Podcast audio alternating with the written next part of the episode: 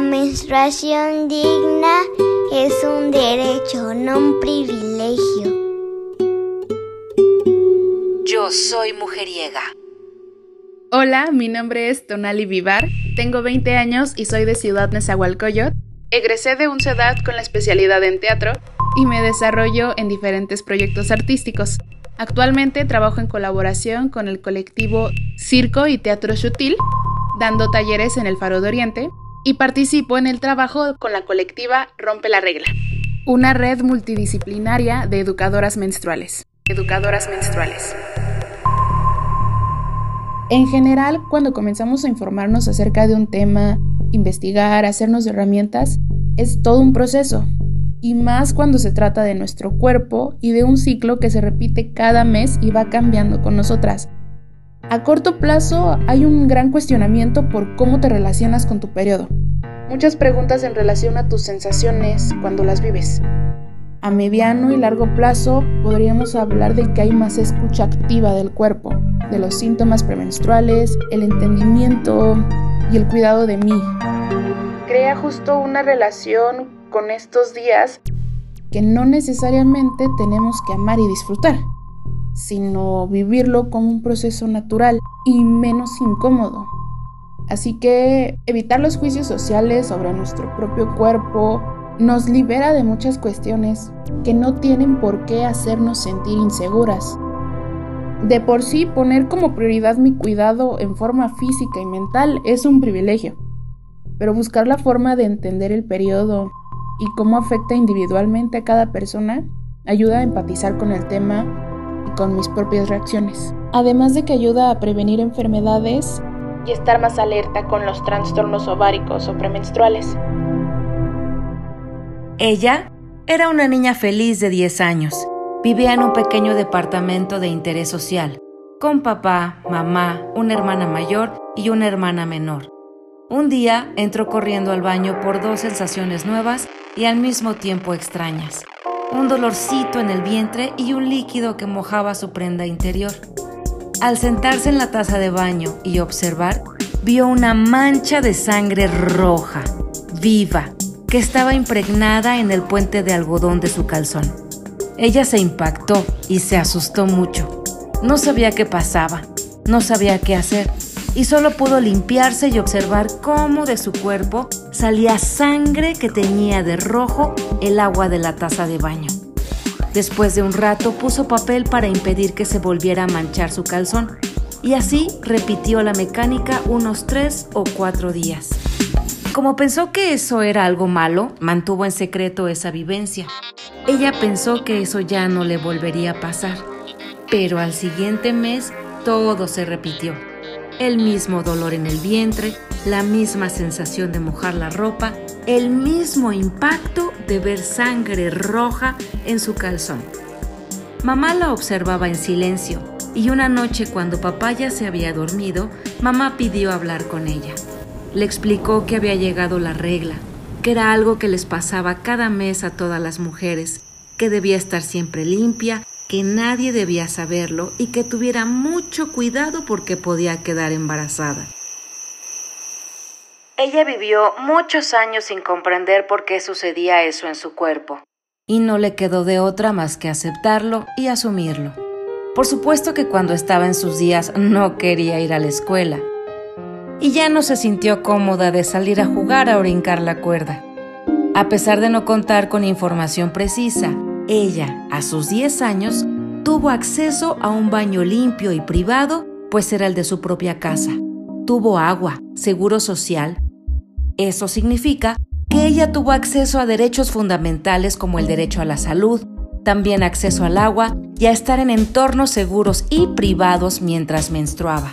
Pero su realidad no es la realidad de otras niñas, adolescentes, mujeres y personas menstruantes.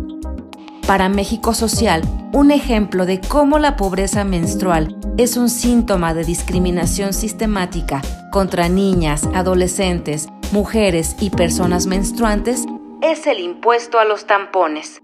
En Estados Unidos, un medicamento para la disfunción eréctil está libre de impuestos pero hay 30 estados que se niegan a clasificar a los tampones o toallas higiénicas como artículos de primera necesidad.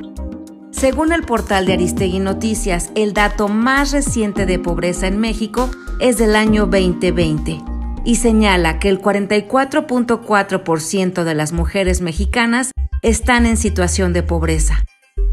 La carencia social es un obstáculo para gozar de una gestión menstrual con dignidad. Pero, ¿qué es eso que le pasa a todas las mujeres? ¿Qué es eso que se vive como un tabú? ¿Por qué la escondemos? ¿Por qué escondemos las toallas sanitarias, la ropa manchada, los cólicos menstruales? ¿Por qué la escondemos sin darnos cuenta que al hacerlo estamos negando nuestra propia dignidad? ¿Qué es la menstruación? La doctora Daniela González Tapia, médica cirujana egresada de la UNAM, comenta. Menstruación, regla o periodo. Es el sangrado que sale por la vagina que ocurre como parte del ciclo mensual de la mujer. Esto pasa cada 28 a 35 días dependiendo de cada persona y puede durar entre 3 a 5, a veces hasta 7 días. Inicia de lo, entre los 9 a los 12 años y se produce por desprendimiento del endometrio, que es la capa interna de la matriz o útero cuando no hay un embarazo. Esto significa que una vez que iniciamos a menstruar, somos capaces de embarazarnos. El periodo puede acompañarse de un dolor, se llama cólico menstrual, que es como tipo calambre o retortijón, pero que no le pasa a todas las mujeres o en este caso niñas o adolescentes.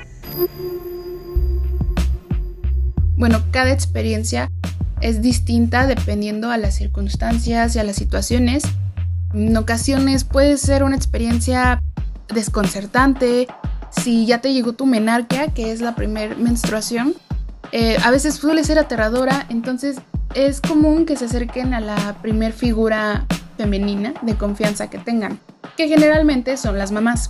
Por medio de pláticas, en donde generalmente el esposo o el papá es el que se deslinda de estos temas diciendo que le toca a la mamá porque es un asunto de mujeres, pues es esta pequeña plática que te dan en donde suele ser el primer acercamiento al tema.